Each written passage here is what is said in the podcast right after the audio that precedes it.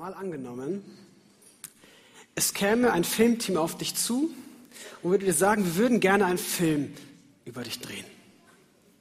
Und du darfst entscheiden, um was es in diesem Film geht. Du bist der Regisseur.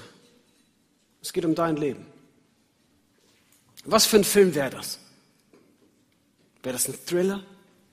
Ein Drama, so ein richtig aufregender Film, so wie bei, wie bei Rocky, so ein, so ein Film, wo man sich durchkämpft, durchs Leben, durch alle Missstände.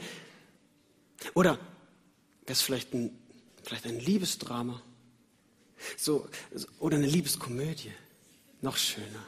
Mit schönem Happy End. So, dass man nach fünf Minuten weiß, wie der Film ausgeht und trotzdem liebt man es, den anzuschauen. Vielleicht wäre es auch ein Sonntagskrimi. Ein bisschen gruseliger, ein bisschen düster, aber trotzdem am Ende wird der, der Täter erwischt. Vielleicht wäre es so ein Superheldenfilm, so ein Marvel-Ding. Und die viel wichtigere Frage ist, welche Rolle würdest du in diesem Film spielen? Bist du der Starke, der Held, der sich durchboxt, durchs Leben, durch alle Widrigkeiten und dann am Ende, ja, vielleicht wird es auch nichts. Mal schauen. Bist du der Superheld, der Retter, die Superheldin, die Hauptperson, wow, die, um die sich alles dreht, die, die am Ende die große Ehre und den großen Ruhm bekommt oder ja, so der Sidekick, der Robin zu Batman. Vielleicht ist ein Film eine Komödie und Hauptsache fröhlich. Und du, du bist die Fröhliche, der Fröhliche, der, die immer lacht. Hauptsache, Hauptsache lustig. Vielleicht bist du die Prinzessin, die eroberte, der Prinz, der erobert wird im Leben, um den gekämpft wird. Wenn der Film Krimi wäre, wärst du das Opfer, der Täter oder der Detektiv? Wärst du überhaupt die Hauptrolle? Oder eher so ein Nebenaspekt? Vielleicht wärst du in deinem Lebensfilm auch nur so ein Statist, der auch mal durchs Bild gelaufen ist. Wir werden uns in den nächsten fünf Wochen Jakob anschauen. Jakob, den Kämpfer. Und wenn man über Jakob einen Film drehen müsste, dann wäre das vielleicht gar nicht so eindeutig, was für ein Film das ist. Und, und wäre vielleicht gar nicht so klar, welche Rolle Jakob darin spielen würde. Jakob ist so der klassische Anti-Held, von dem man nicht weiß, ob man ihn total blöd oder total gut findet. Jakob der Kämpfer. Wir werden in den nächsten fünf Wochen wie so fünf Szenen anschauen, die Jakob durchlebt. Heute Morgen, wie er aufwächst in seiner Familie, mit seinem Bruder und seinen Eltern. In den nächsten Wochen so die Kämpfe, die er macht, in der, in der Flucht, in der Suche nach Gott, in dem Ringen um Gottes Segen. In dem, in dem Kampf, den er dann tatsächlich mit Gott auskämpft. Und am Ende die Schlussszene, die Vergebungsszene, die Versöhnung. Und heute fangen wir an mit Jakob der Kämpfer, verworfen, durchtrieben, gesegnet. Jakob wächst auf als jüngerer Bruder, als jüngerer Zwillingsbruder. Sein Vater Isaak, seine Mutter Rebekka. Isaak, der äh, Sohn Abrahams. Also wir sind ganz am Anfang in der Bibel. Und so wird Jakob geboren als zweiter Sohn, als zweiter Zwillingssohn, Esau der Ältere. Und, und wir lesen so, Esau, der war stark, der der war behaart, der war mit dem Vater unterwegs, der war draußen auf der Jagd und Esa, äh, Jakob war eher so zu Hause bei der Mutter, bei den Zelten und hat Essen zubereitet. Und wir kennen die Geschichte, wie, wie Esau einmal von der Jagd nach Hause kommt und er ist total erschöpft und platt und, und wird gern was zu essen haben und Jakob hat gerade gekocht und Esau sagt so, hey, du, du hast doch du hast wirklich gerade gekocht, hast du, hast du genug übrig für, für mich auch noch? Hast du was da? Und Jakob sagt, na klar, ich habe wirklich, ich habe genug gemacht, ich habe genug für alle gemacht. Easy. Du kannst was haben. Ich, ich, ich habe einen Überfluss. Also, wenn du mir dein Erbrecht gibst. Das Erstgeburtsrecht. Das Recht darauf, dass wenn der Vater einmal stirbt, alle seine materieller Besitz, sein Land, sein Gut, das über die Hälfte mir gehört. Ich den größeren Teil davon bekomme. Und Esau ist so eine kleine Drama Queen. Er sagt so, ja, was bringt mir das denn, wenn ich jetzt mein Erbrecht, was bringt mein Erbrecht, wenn ich jetzt sterbe vor Hunger? Haman dramatisiert seine Situation ein bisschen und so gibt er sein Erbrecht auf. Er sagt, ja, du kannst mein Erstgeburtsrecht haben und dann kriegt er das Essen. Für Jakob ein sehr, sehr gutes Geschäft. Und dann, der Vater Isaak wird schwach, wird älter, wird blind und sagt, ich werde bald sterben. Ich würde gerne meinen erstgeborenen Sohn Esau, den würde ich gerne noch segnen, bevor ich sterbe. Die Mutter bekommt das mit und hat so das Gefühl, ja, na, irgendwie wäre schon eher Jakob der, der gesegnet werden sollte. Komm, wir tricksen den Vater aus. Der wollte was zu essen haben. Die Mutter sagt, ja, ich kenne sein Lieblingsessen, ich koche das, ich bereite das zu. Und Jakob, du gehst dann rein mit dem Essen, du ziehst dir noch so Felle über, damit der Vater nicht, wenn er dich berührt, dass er nicht merkt, dass du Jakob bist. Und dann kriegst du den Segen. Und so kommt Jakob mit dem Essen und mit den übergezogenen Fellen zu seinem Vater und sagt, hallo, ich bin Esau, ich würde gern gesegnet werden. Und, und der Vater wird stutzig und fragt ihn zweimal, bist du wirklich mein Sohn Esau? Und Jakob lügt ihn zweimal an und sagt, ja, ich bin Esau. Und dann wird Jakob gesegnet. Also, es wird ja gedacht, dass er Esau ist. Ah, ah ich habe was ganz Wichtiges vergessen. Hey, verzeiht mir. Bevor die zwei Söhne geboren werden, Esau und Jakob, da wird eine, äh, eine Verheißung über sie ausgesprochen. Und der, der, der Herr spricht über die Mutter aus, zwei Nationen sind in deinem Schoß, zwei Völker kommen aus deinem Bauch. Das eine Volk ist stärker als das andere, das Ältere wird dem Jüngeren dienen. Eine Verheißung, die ausgesprochen wird über die beiden Söhne, bevor sie geboren werden. Der Ältere wird dem Jüngeren dienen, der Jüngere wird über den Älteren herrschen. Und diese Verheißung wird sich jetzt erfüllen in dem Segen, den der Vater ausspricht über Jakob. Und der Vater sagt, Gott gebe dir den Tau vom Himmel und mache deine Felder fruchtbar, damit sie Korn und Wein in Fülle tragen. Nationen sollen sich vor dir verneigen und Völker sollen deine Diener werden. Du wirst der Herrscher deiner Brüder sein. Sie müssen sich in Ehrfurcht vor dir beugen. Wer dich verflucht, den soll das Unglück treffen und wer dir wohl will, der soll gesegnet sein.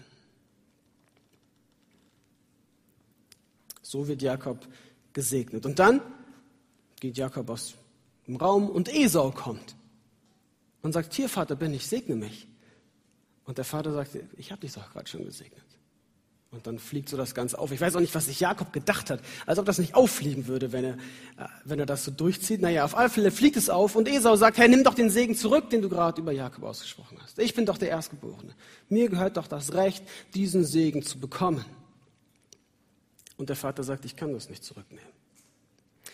Zu der damaligen Zeit, in der damaligen Kultur, in dem damaligen Segensverständnis war dieser Segen, der letzte Segen, den der Vater gesprochen hat vor seinem Tod, unwiderruflich. Das galt wie ein Eid, das vor Gesetz gültig war. Darauf konnte er, wie sagt man, angeklagt werden? Ich weiß nicht. Also das, das, das galt, das konnte nicht zurückgenommen werden. Dieser Segen war einmalig und endgültig. Und dann sagt der Vater, aber ich, ich werde dich trotzdem segnen, Esau. Nur der Segen ist nicht ganz so gut. Esau bekommt folgenden Segen. Weit weg von guten Feldern wirst du wohnen. Kein Tau vom Himmel wird dein Land befeuchten. Ernähren musst du dich mit deinem Schwert. Du wirst Sklave deines Bruders sein. Doch eines Tages stehst du auf und wehrst dich und wirfst sein Joch von deinen Schultern ab. Also zumindest hat dieser Segen noch ein Happy End, aber so wirklich befriedigend ist das nicht. Du wirst der Sklave deines Bruders sein. Und Esau? Esau ist zu Recht wütend. Er, der Erstgeborene, wird einfach über den Tisch gezogen. Und es gibt keine Möglichkeit zurück. Und Esau wird so wütend, dass er, dass er sagt, okay, wenn mein Vater einmal tot ist, dann werde ich Jakob umbringen, weil der hat das nicht verdient, diesen Segen zu bekommen. Er hat sich das einfach erschlichen und gestohlen. Jakob bekommt das mit, die Eltern bekommen das mit und dann flieht Jakob und die Eltern schicken ihn sogar fort, also statten ihn aus für die Weiterreise. Und dann wird Jakob sogar von seinem Vater ein zweites Mal gesegnet und dann ganz bewusst mit dem Wissen, dass jetzt Jakob gesegnet wird. Und wenn wir uns so die Geschichte von Jakob anschauen, dann stellt sich die Frage, was ist Jakob für ein Typ? Also, man könnte zwei Bilder über Jakob haben. Jakob der Bösewicht. Jakob der Betrüger. Jakob, der die Notlage anderer ausnutzt, um sich selbst einen Vorteil zu suchen. Jakob, dem es so egal ist, wie es den anderen geht, dem so egal ist, was sein Bruder bekommt oder nicht bekommt. Hauptsache ich habe meinen Vorteil. Hauptsache ich bekomme das Erstgeburtsrecht, auch wenn ich nicht Erstgeborener bin. Mir doch egal. Ich stehle mich durchs Leben. Ich betrüge andere, ich nutze die Notlage anderer aus und nimm einfach das, was ich will. Jakob der Betrüger. Oder wie ihn uns die Bibel vorstellt. Jakob der Glaubensheld, das Glaubensvorbild.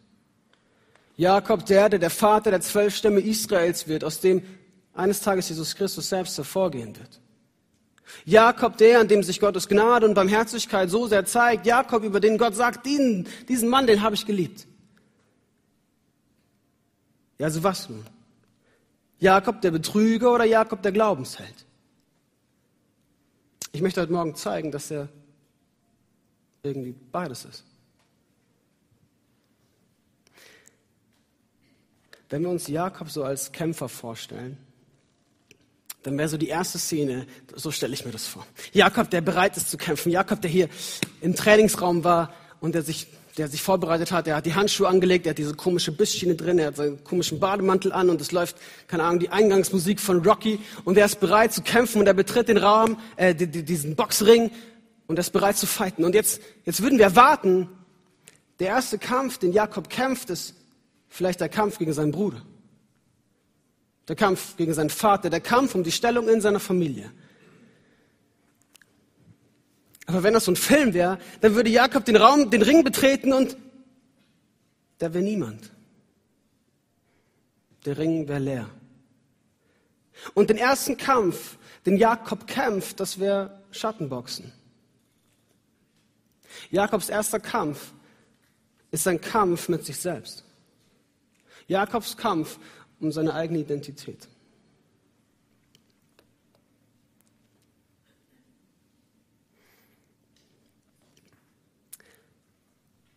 Die Predigt heißt Jakob, verworfen, durchtrieben, gesegnet. Dieser Dreiklang, der klingt auch wieder in seinem Namen. Jakob, die erste Bedeutung seines Namens, ist der Fersenhalter. Als Jakob geboren wird, dann lesen wir, dass er als zweiter Zwillingssohn geboren wird und also das heißt Jakob, also danach kam sein Bruder Jakob heraus und mit seinem Händchen hielt er Esaus Ferse fest. Und daraufhin die Eltern ganz kreativ haben sich gedacht, okay, wenn er das macht, dann nennen wir ihn halt den Fersenhalter. Und so heißt er Jakob, der Fersenhalter. Also Fersenhalter, rückübersetzt bedeutet dann Jakob. Jakob, der Fersenhalter. Der, der sich nicht damit zufrieden gibt, in der zweiten Reihe zu stehen. Der, der sich nach vorne kämpfen möchte, der sich nach vorne zieht, der sagt, ich, ich, ich bin nicht nur Statist in meinem Film. Ich gehöre da nach vorne, ich, ich, ich gehöre in die erste Reihe. Ich, über meinem Leben wurde eine Verheißung ausgesprochen. Über meinem Leben will sich Gott offenbaren. Mir wird Größeres versprochen als das, was ich bin. Negativ ausgedrückt. Jakob ist eine Person, die ein Gefühl ganz, ganz, ganz gut kennt. Das Gefühl, zu wenig zu bekommen.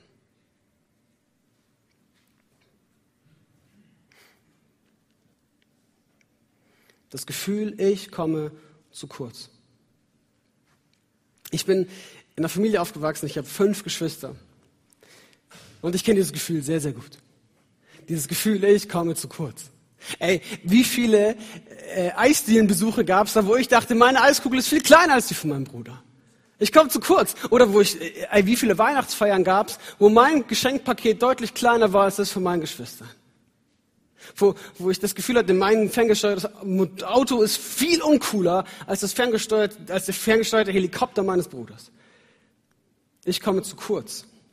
Und ich bin ganz froh, dass meine Geschichten da nicht in der Bibel drinstehen, damit da vielleicht auch drinstehen, Samuel, der Betrüger, der aus Versehen den Helikopter seines Bruders kaputt gemacht hat. Ich komme zu kurz und ich glaube, wir kennen alle dieses Gefühl. Ich komme zu kurz. Manchmal auch auf ganz geistlicher Ebene. Die anderen, die haben kein Problem damit, sich mit Krankheit durchs Leben zu schlagen. Aber ich? Die anderen, die wollen doch nicht mal Kinder und bekommen welche und wir, wir bitten und beten. Jahre und Jahrzehnte darum, Kinder zu bekommen und der Wunsch wird einfach nicht erfüllt. Ich komme zu kurz. Gott offenbart sich Menschen, die das nicht mal wollen. Er stellt sich so einem Paulus einfach in den Weg. Und ich, der jeden Morgen stille Zeit macht, der seit Jahren betet, dass Gott sich doch endlich mal wieder zeigt und offenbart und ich würde ihn so gerne spüren und ich würde mir so wünschen, dass er die Leere in meinem Herzen ausfüllt und er tut es nicht. Ich komme zu kurz. Ich möchte dich heute Morgen ermutigen zu einem Dasein des Fersenhalters. Nicht zu einem Fersenhalter deines größeren Bruders, sondern nach einem Fersenhalter nach Gott. Ich möchte dich heute Morgen ermutigen, dich weiterhin auszustrecken, weiter zu bitten und zu klagen und zu sagen, ich komme zu kurz, Vater. Ich erwarte mehr. Du hast deine Verheißung über mein Leben ausgesprochen. Du hast deine Gnade über mein Leben ausgesprochen. Du hast versprochen, dass du da bist alle Tage. Also zeig dich.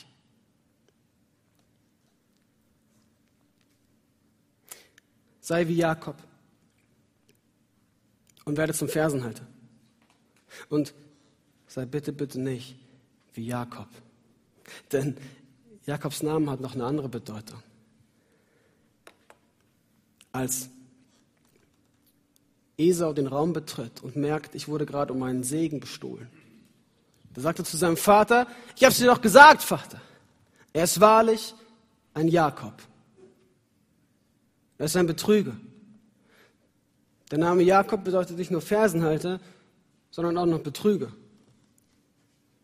Ich weiß nicht, wie du damit umgehen würdest, wenn jedes Mal, wenn der Name gesagt wird, das Wort Betrüger mit anklingen würde. Aber Jakob wird und ist so ein Betrüger. Ein hinterlistiger Typ. Ein Lügner, der keine Scham dafür hat, seinen Vater anzulügen. Der keine Scham dafür hat, seinem Bruder die Sachen zu rauben, auf das er eigentlich recht hätte. Der sich selbst höher achtet als andere der dich durchs Leben stiehlt und lügt. Ich möchte dir heute Morgen sagen, werde nicht zum Jakob und nicht zum Betrüger. Der aus dieser Sehnsucht heraus, ich komme zu kurz, denkt, er müsste sich das alles selbst erarbeiten. Zu einer Person, die denkt, wenn Gott das nicht macht, dann rette ich mich selbst.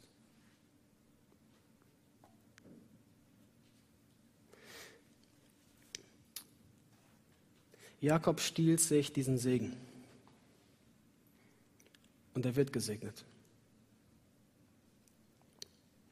Aber er wird nicht gesegnet, weil er sich den Segen stiehlt, sondern er wird gesegnet, obwohl er sich den Segen stiehlt.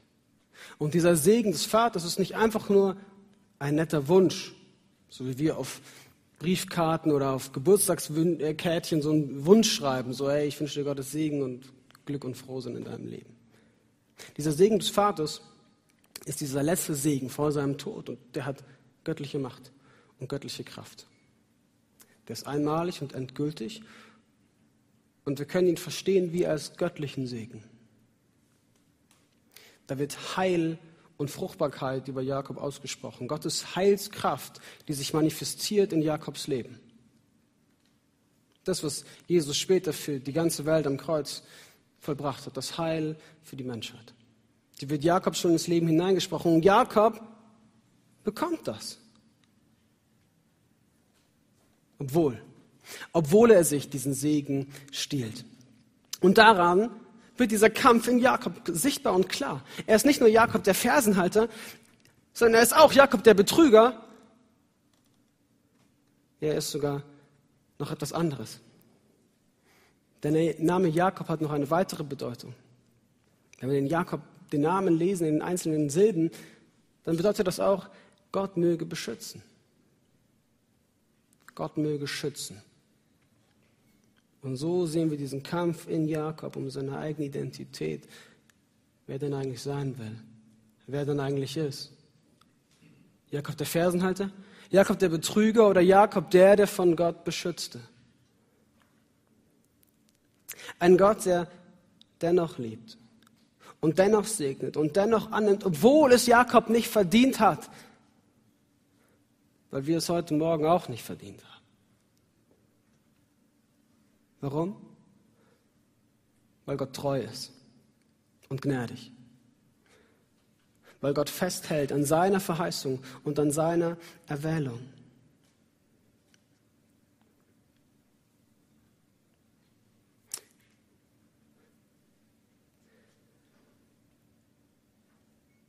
Gottes Liebe zu uns ist eine trotzdem Liebe, die nicht an unseren Taten, nicht an unserem Verdienst hängt. Und so kann dann auch Paulus später sagen, er erzählt dann von, von Rebekka und erzählt diese Geschichte nach und sagt, ihre Kinder waren noch nicht geboren und keines hatte irgendetwas Gutes oder Böses getan, aber Gott hatte schon seine Wahl getroffen und bestimmt, was geschehen sollte. Dabei kam es nicht auf irgendwelche Taten an, sondern es war allein Gottes Entscheidung. Damals sagte Gott zu Rebekka, der Ältere wird dem Jüngeren dienen. So steht es auch an einer anderen Stelle. Jakob habe ich geliebt, Esau dagegen habe ich gehasst. Jakob habe ich geliebt, obwohl er ein Lügner und Betrüger war, obwohl er sich diesen Segen einfach erstohlen hat. Darin wird Gottes Liebe und Gnade sichtbar, auch zu uns heute, eine, eine rettende Liebe. Ich möchte ganz kurz auf die zweite Hälfte des Satzes eingehen. Esau aber habe ich gehasst. Das kann einem so ein bisschen aufstoßen und ein bisschen Ärger bereiten. Und ich will nicht einfach drüber hinweggehen, aber ich kann auch nicht in Fülle darauf eingehen. Ich möchte nur sagen, dass durch die Bibel etwas zieht, was sich Erwählung nennt und Verheißung. Und wir lesen über Jakob, er wurde erwählt. Und er wurde hineingestellt in diesen Segen, unabhängig von seinen Taten. Was sich nicht durch die Bibel zieht und was wir auch in diese Geschichte nicht hineinlesen sollten, ist, dass automatisch mit Jakobs Erwählung eine Verwerfung Esaus mit dazukommen würde. Paulus zitiert hier Maleachi, also das ganze das Ende vom Alten Testament. Und da wird das über Esau ausgesprochen. Esau habe ich gehasst. Warum? Weil Esau sein Leben gelebt hat. Und er hat einen Stamm gegründet, der heißt die Edomiter. Und die haben gegen Israel gekämpft und Esau hat es nicht geschafft, wieder umzukehren zu seinem Gott und da Vergebung zu finden, sondern hat sich entfernt und entfremdet von seinem Gott. Und so kann man im Nachhinein sagen, ja, er wurde verworfen. Aber nicht von vornherein und nicht vor seiner Geburt. Eine solche Theologie und einen solchen Gott sehen wir nicht in der Bibel. Viel mehr und viel größer sehen wir einen Gott, der liebt. Einen Gott, der rettet und darin seine Liebe zu uns spürbar sichtbar macht, der trotzdem segnet und trotzdem liebt.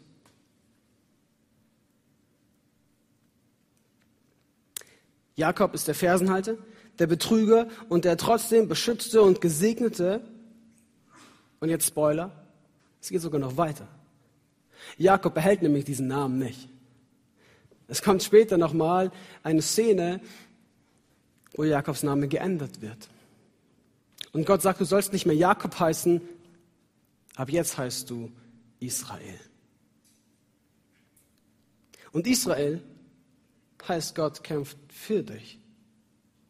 Aus Jakob, dem Kämpfer, der in seinem Leben so, so viele Kämpfe durchleben wird noch und durchlebt hat und in seinen ersten Kampf um seine eigene Identität und wer er eigentlich ist und der sich die ganze Zeit am Ringen ist mit sich selbst und anderen Menschen wird von Jakob dem Kämpfer zu einem Gott kämpft für dich.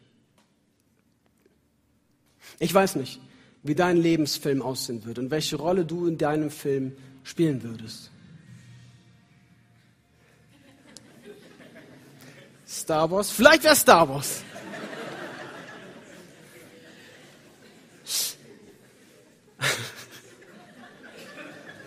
Aber was klar ist, Egal welche Rolle du in deinem Leben spielen würdest. Der Titel eines Filmes lautet Gott kämpft für dich. Das ist der Titel deines Lebens und der Titel deines Films. Wir haben einen Gott, der für dich kämpft, der um dich kämpft, der um deine Seele ringt und der so weit geht, dass er sich selbst hingibt, ans Kreuz schlagen lässt und den Tod durchlebt, um zu sagen, ich kämpfe für dich. Du bist mir nicht egal. Und ich will in Beziehung mit dir treten und in Beziehung mit dir leben. Ich will dich segnen und ich will dich erretten und ich will dich suchen, auch wenn du meinst, du wärst nicht verloren, auch wenn du meinst, du könntest dich selbst retten. Komm ich einfach ungefragt auf diese Welt und rette dich. Ein Gott, der für dich kämpft, ein Gott, der dich erwählt, ein Gott, der sich dich aussucht. Johannes 5, Vers 16, äh 15, Vers 16. Nicht ihr habt mich ausgewählt, sondern ich habe euch ausgewählt. Ich habe euch dazu bestimmt, dass ihr hinausgeht und reiche Frucht bringt. Eure Frucht wird, wird Bestand haben. Römer 8, Vers 28. Wir wissen aber, denen, die Gott lieben, dient alles zum Guten. Es sind die Menschen, die er nach seinem Plan berufen hat. Die hat er schon im Vorhinein ausgewählt. Im Voraus hat er sie dazu bestimmt, nach dem Bild seines Sohnes gestaltet zu werden. Denn der sollte der Erstgeborene unter vielen Brüdern und Schwestern sein. Schon im Voraus hat er uns dazu bestimmt, nach dem Bild seines Sohnes gestaltet zu werden. Wir sind eingeladen, in diese Familie, Brüder und Schwestern Jesu Christi zu sein. Jesus wird einmal gefragt oder ihm wird gesagt, da draußen vom Haus stehen deine Mutter und deine Brüder. Komm doch raus. Und Jesus sagt, nein, das stimmt nicht. Ihr, die meine Worte hört, ihr meine Jünger, ihr seid meine Brüder und Schwestern. Wir werden eingeladen in diese Familie und uns wird dieses Erbe zuteil. Wenn wir Kinder sind, dann sind wir auch Erben. Erben Gottes und Miterben von Christus. Voraussetzung ist, dass wir sein Leiden teilen, denn dadurch bekommen wir auch Anteil an seiner Herrlichkeit. Wir sind nicht dazu berufen, andere Leute mit unserer Linsengericht zu bestechen, um das Erbe zu bekommen, sondern wir sind dazu berufen, eingeladen zu sein. Eingeladen zu sein, Teil dieser Familie zu sein. Ich gesagt, Herr, nimm diese Leiden auf dich. Nimm das Kreuz auf dich, das Kreuz der Nachfolge und nimm diesen Glauben und diese Gnade an. Dann musst du dich nicht mehr selbst erretten und dich nicht mehr selbst hocharbeiten. Dann musst du dir den Segen und das Erbe nicht mehr stehlen und nicht mehr einfach nehmen, sondern es wird dir zuteil.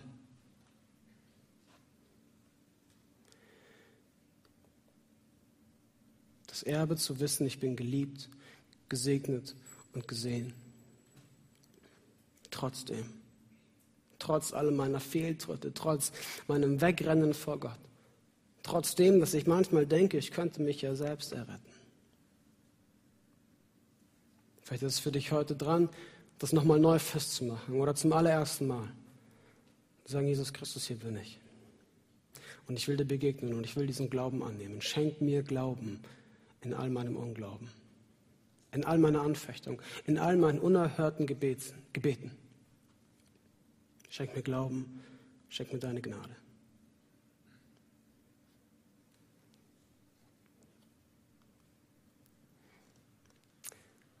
Sei bitte nicht wie Jakob, der zum Lügner und Betrüger wird. Der denkt, er könnte sich selbst erretten und das auch auf Biegen und Brechen tut.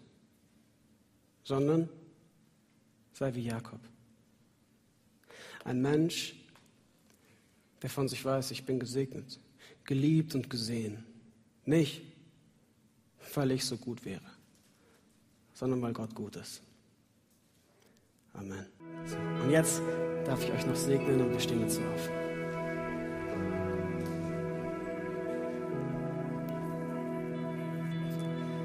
Der Herr segne und behüte dich. Der Herr lasse sein Angesicht leuchten über dir und sei dir gnädig. Der Herr hebe sein Angesicht auf dich und schenke dir seinen göttlichen Frieden. Amen. Seid gesegnet.